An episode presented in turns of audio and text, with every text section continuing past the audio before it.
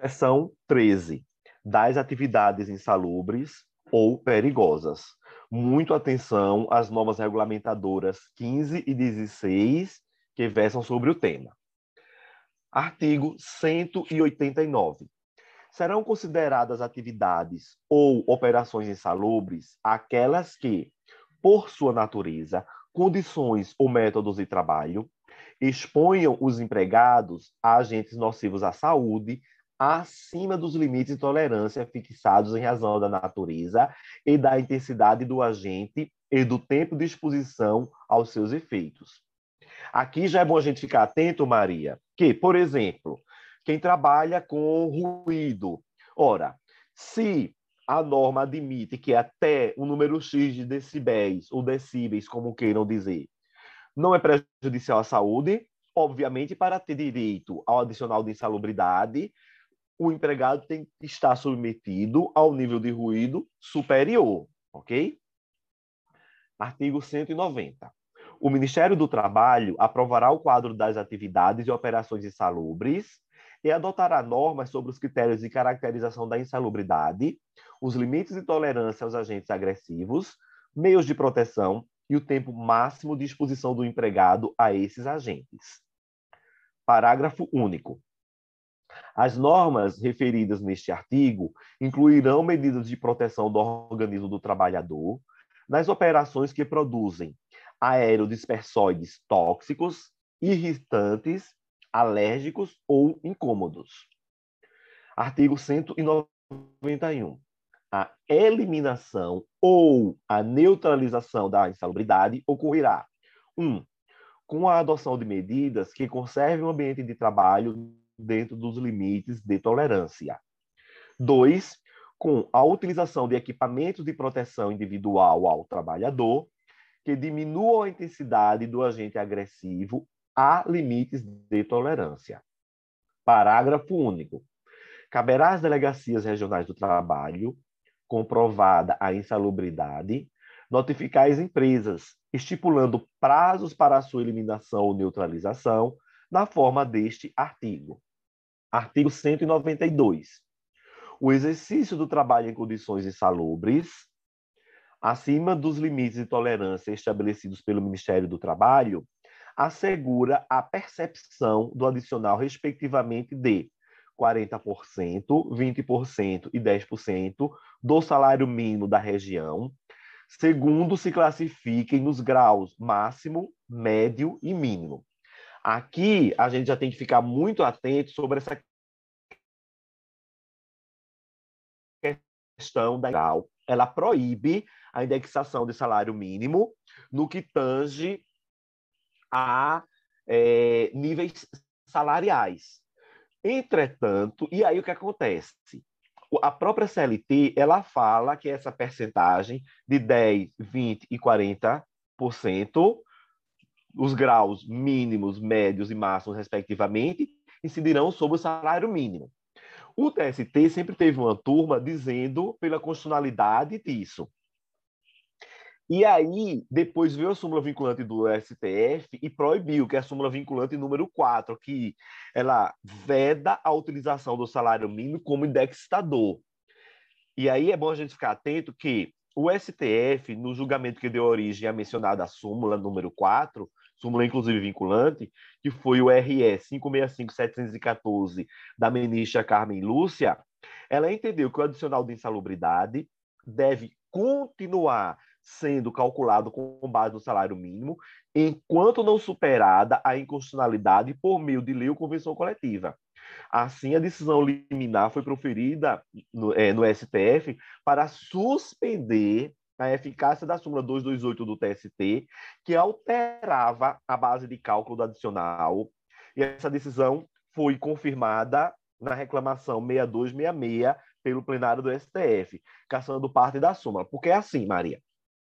A súmula 228, ela dizia que era constitucional essa indexação sobre o salário mínimo. A questão chegou ao STF e o STF disse a priori apenas que essa súmula ela feria a Constituição, porque a própria Constituição ela não permite essa indexação. E aí ficou, e agora? Sobre o que vai se calcular? Se a CLT diz sobre o salário mínimo, a, o, a TST dizia que é, havia constitucionalidade, mas o STF disse que não. E aí, depois houve uma reclamação no STF, e o próprio STF chegou e disse o quê? Ah, realmente há uma aparente inconstitucionalidade, já que a própria Constituição não permite essa indexação. Porém, a míngua de legislação que defina qual o critério para se apurar esse, é, essa insalubridade, remanescerá a possibilidade de que esse adicional incida sobre o salário mínimo, até que o poder legislativo edite a competente lei, a qual verse sobre qual será o indexador. Então, hoje, o que é que acontece na prática? Continua sendo aferido ou aferida a insalubridade, mínima, média ou máxima, 10, 20 ou 40%, sobre o salário mínimo, com supedâneo na súmula vinculante do número 4 do STF. Diz a súmula vinculante, ó, salvo nos casos previstos na Constituição, o salário mínimo não pode ser usado como indexador de base de cálculo de vantagem de servidor público ou de empregado, nem ser substituído por decisão judicial. Você vê que essa súmula vinculante número 4, ela deixa exatamente esse limbo jurídico. Já a súmula 228 do TST, assim diz: adicional de salubridade, base de cálculo, súmula cuja eficácia está suspensa por liminar do STF.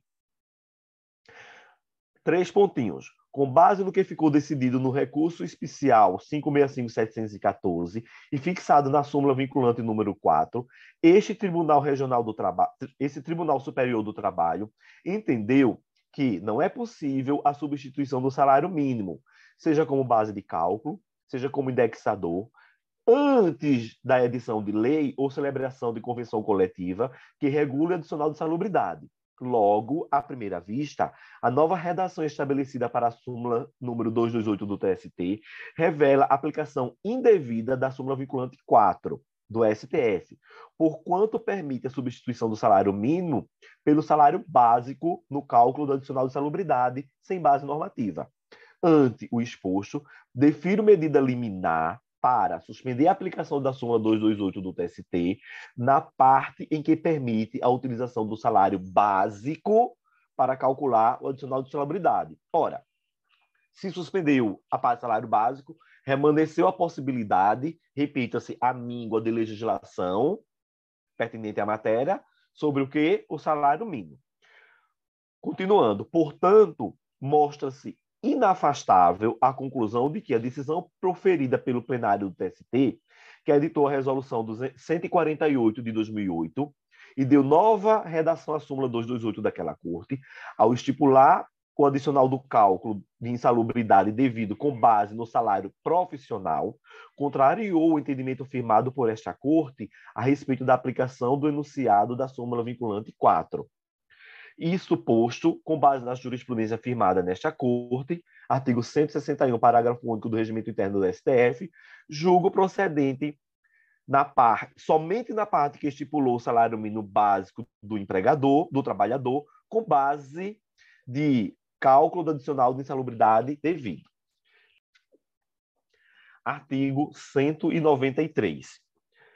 São consideradas atividades ou operações perigosas na forma da regulamentação aprovada pelo Ministério do Trabalho e Emprego, aquelas que, por sua natureza ou métodos de trabalho, impliquem risco acentuado em virtude de exposição permanente do trabalhador a 1. Um, inflamáveis, explosivos ou energia elétrica. 2. Roubos ou outras espécies de violência física nas atividades profissionais de segurança pessoal ou patrimonial. Parágrafo 1. O trabalho em condições de periculosidade assegura ao empregado um adicional de 30% sobre o salário, sem os acréscimos resultantes de gratificações, prêmios ou participações nos lucros da empresa. Aqui, Maria, já fica subentendido que é sobre o salário básico, já que é sem acréscimos resultantes de gratificações, prêmios ou participação no lucro. A exceção vai ser o eletricista, que tem uma súmula específica que a gente vai ver adiante. Eu trabalho oito horas por dia em insalubridade. Por exemplo, eu entro naquela câmera fria, é, com a temperatura abaixo de 20 graus, por exemplo. Trabalhei as minhas oito horas. Se eu trabalhar mais uma hora extra, continuo entrando, eu não continuo sobre é, regime insalubre, então por isso que eu primeiro calculo a insalubridade, porque nessa uma hora suplementar, eu continuarei trabalhando sob regime insalubre. Daí, após apurar a insalubridade, eu repercuto nessa hora extra que eu vou receber. Os mesmos raciocínios a gente utiliza para a periculosidade. Eu trabalho, por exemplo, num posto de gasolina com risco iminente, perene e permanente de explosão. Portanto, eu tenho direito adicional de periculosidade. Durante as minhas oito horas de trabalho, eu estou exposto a esse risco, periculosidade. Se eu fiz mais duas horas extras, durante essas duas horas extras, eu também estarei me submetendo ou trabalhando sob este risco, razão pela qual eu preciso apurar a periculosidade e depois que apurar a periculosidade, esta periculosidade incidir na hora extra que eu efetuei, ok? Parágrafo 2 o empregado poderá optar pelo adicional de insalubridade que porventura lhe seja devido. Parágrafo 3 Serão descontados ou compensados do adicional outros da mesma natureza, eventualmente já concedidos ao vigilante por meio de acordo coletivo. Isso aqui eu via muito, Maria, lá em Pernambuco, quando eu trabalhava interno na vara, as empresas de segurança de valores por meio de acordo ou conversão coletiva, eles já pagavam um adicional, chamava-se adicional de risco, de 30%. E aí, os é, empregados depois entravam na justiça pedindo a periculosidade. E aí os juízes, obviamente, mandavam fazer o, o, laudo, tudo bonitinho, né, a perícia, mas no final, pelo menos o juiz que eu trabalhava, ele dizia que deferia, porém ele autorizava a dedução, não era nem a compensação, era a dedução de todos os valores que já tinham sido pago, pagos na vigência do contrato de emprego e que não estivessem prescritos, obviamente, a título idêntico, que era exatamente o tal do adicional de risco, que equivaleria ao adicional de periculosidade. Tanto é que as empresas, e aí, a meu ver, sabiamente, eles pagavam exatamente o 30% a título de adicional de risco. E naquela época, o vigilante privado, né, ele não não tinha a periculosidade explícita na CLT como temos hoje. Continuando. Parágrafo 4 São também consideradas perigosas as atividades de trabalhador em motocicleta. Aqui eu tenho uma questão, Maria, que foi exatamente do NPT de 2020, que dizia assim, ó, as atividades de trabalhadores em motocicletas são consideradas, em virtude de previsão legal, como perigosas. E, obviamente, isso está verdade, porque a previsão legal é perfeitamente o parágrafo 4 deste artigo 193 da CLT.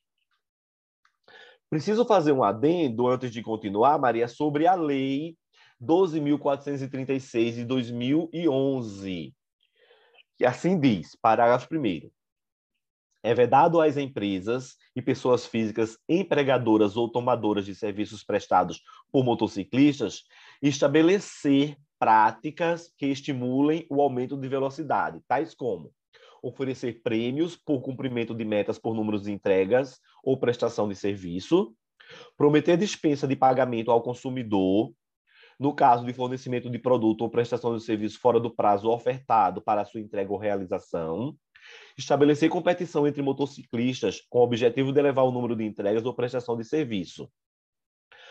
Artigo 2 Pela infração de qualquer dispositivo desta lei, ao empregador ou ao tomador do serviço, será imposta a multa de 300 reais a 3 mil reais.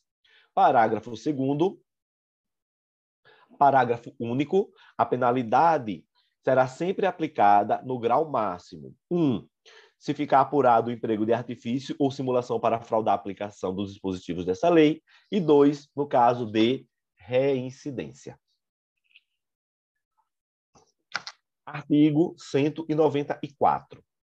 O direito do empregado ao adicional de insalubridade ou de periculosidade cessará com a eliminação do risco à sua saúde ou integridade física, nos termos desta seção e das normas expedidas pelo Ministério do Trabalho. Artigo 195.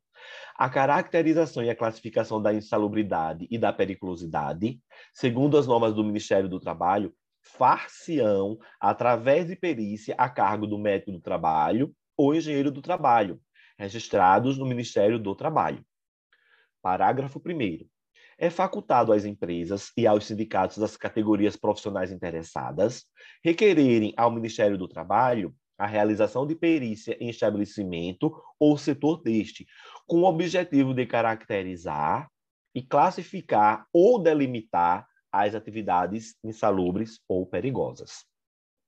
E aqui, Maria, é exatamente uma espécie de perícia prévia, né, para o próprio perito já dizer, ó, essa atividade não é insalubre, essa é, essa é periculosa, essa não é, e aí os empregados, obviamente, com supedâneo neste laudo, já efetuar o pagamento a quem de direito. É, Parágrafo vale, terceiro. Vale a pena, Jô, é, comentar sobre essa discussão de precisar de perícia, né, que muita gente fundamenta com base nesse, nesse parágrafo. A Volha Bonfim diz que se, por uma interpretação histórica, isso hoje já não caberia, salvo engano. E, mas acaba que a maioria usa esse artigo como fundamento para dizer que tem que ter perícia em todos os casos. Até a prova emprestada fica difícil de aplicar. O, que eu tenho visto, Maria, nas decisões do, dos TRTs, muito aqui de São Paulo, inclusive com a chancela do TST, é que a perícia, efetivamente, ela só pode ser dispensada no caso de o empregador ele já pagar o adicional. Então, se ele já pagou, por exemplo, ele pagava o adicional durante um ano, aquele empregado, e aí ele simplesmente deixou de pagar, mas a atividade permaneceu a mesma. Então, esse período que ele pagava é uma confissão de que a atividade sempre foi periculosa, já que não houve alteração na forma de prestação da atividade. Neste caso, em específico, há a possibilidade de dispensa deste laudo. Inclusive, salvo o melhor juízo, tem uma súmula eu posso depois ver isso com calma para a gente enriquecer no material. Parágrafo 3 o disposto nos parágrafos anteriores não prejudica a ação fiscalizadora do Ministério do Trabalho, nem a realização ex officio da perícia. Parágrafo 4 Antes de aceso um forno, serão tomadas precauções para evitar explosões ou retrocesso de chama. E isso aqui é importante, inclusive, Maria, para nossa vida pessoal, né? Exemplo, acender churrasqueira, que a gente tem visto muito acidente de trabalho. Ou muito acidente doméstico. Bora. Artigo 196. Os efeitos pecuniários decorrentes do trabalho em condições de insalubridade ou periculosidade serão devidos a contar da data da inclusão da respectiva atividade nos quadros aprovados pelo Ministério do Trabalho, respeitadas as normas do artigo 11. Isso é muito importante, Maria, para delimitar o marco temporal a partir de quando determinada atividade passa a ser periculosa ou insalubre, né? Que é a sua inclusão na respectiva atividade nos quadros do Ministério do Trabalho. Não importa se eu trabalho há 15 anos numa atividade que só hoje passou a ser considerada periculosa ou insalubre. É a partir de hoje que eu farei jus ao adicional respectivo. Lamentavelmente. Porque aí a gente fere qualquer interpretação pelo, do princípio da proteção em, sua, em, em suas três vertentes, né? Artigo 197. Os materiais e substâncias empregados, manipulados ou transportados nos locais de trabalho quando perigosos ou nocivos à saúde, devem conter no rótulo sua composição no rótulo, sua composição, recomendações de socorro imediato e o símbolo de perigo correspondente, segundo a padronização internacional. E aqui eu sempre lembro, né? Se for perigoso, aquela caveirinha, quando é problema de questão de saúde, também tem um símbolo específico que eu não lembro qual é, mas é muito importante tê-lo. Parágrafo único. Os estabelecimentos que mantêm as atividades previstas neste artigo afixarão nos setores de trabalho atingidas avisos ou cartazes com advertência quanto aos materiais e substâncias perigosos ou nocivos à saúde.